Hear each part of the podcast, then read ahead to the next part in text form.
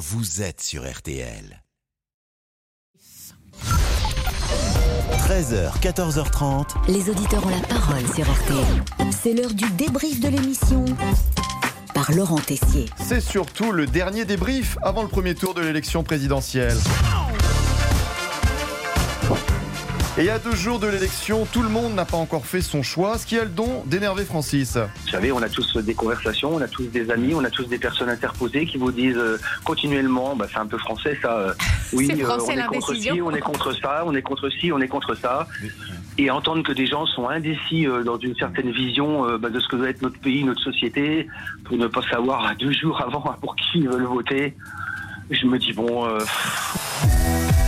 Ouais, Francis est énervé, mais un argument peut vous convaincre de vous déplacer pour aller voter dimanche. Dimanche pour voter, il fera beau. hein. Vous me confirmez, euh, Claire, grand beau temps euh, pour dimanche Oui. a priori. Absolument Partout. aucune excuse pour ne pas vous rendre euh, au niveau des urnes. Ah ouais, et les sondeurs tremblent un peu avant dimanche. Ont-ils bien analysé, anticipé les résultats du premier tour?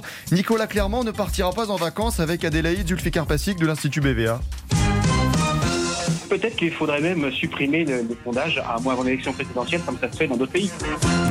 Oh, attaque Bon, parole à la défense quand même, c'est l'heure de vérité. C'est un outil qui essaye d'objectiver une réalité à partir d'un outil statistique fiable. Si on supprime les sondages, il reste Mm. quoi? Il reste euh, la rumeur, le café du commerce, le on m'a dit que. Et donc, euh, voilà, je pense que c'est un outil au service de la démocratie.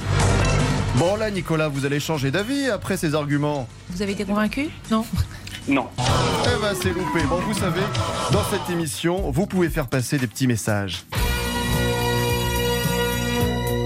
Nicolas, quelque chose à nous dire Vivement le week-end. Ben je vous en prie, allez-y James aussi, l'antenne est ouverte. Je voulais passer bonjour à tous les Français et euh, les gens du Nord qui me connaissent.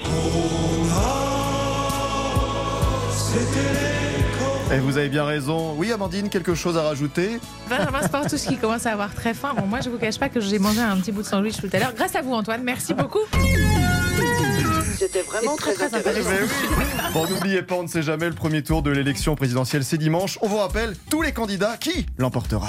Ils veulent la célébrité, ils rêvent de succès, ils attendent la gloire. Nathalie Arthaud, candidate de lutte ouvrière. Nicolas Dupont-Aignan, président de Debout la France. Philippe Poutou, candidat du nouveau parti anticapitaliste. Fabien Roussel, candidat du Parti communiste français. La candidate socialiste Anne Hidalgo. Valérie Pécresse, candidate Les Républicains. Jean Lassalle, la France Insoumise. Jean-Luc Mélenchon. Yannick Jadot, candidat écologiste à l'élection présidentielle. Éric Zemmour, Emmanuel Macron. Marine Le Pen, candidate du Rassemblement national. Un seul gagnant, c'est vous qui décidez. Allez, le débrief pour cette semaine, c'est terminé. On se quitte avec la chanson qui peut vous accompagner si vous allez voter tous ensemble en famille.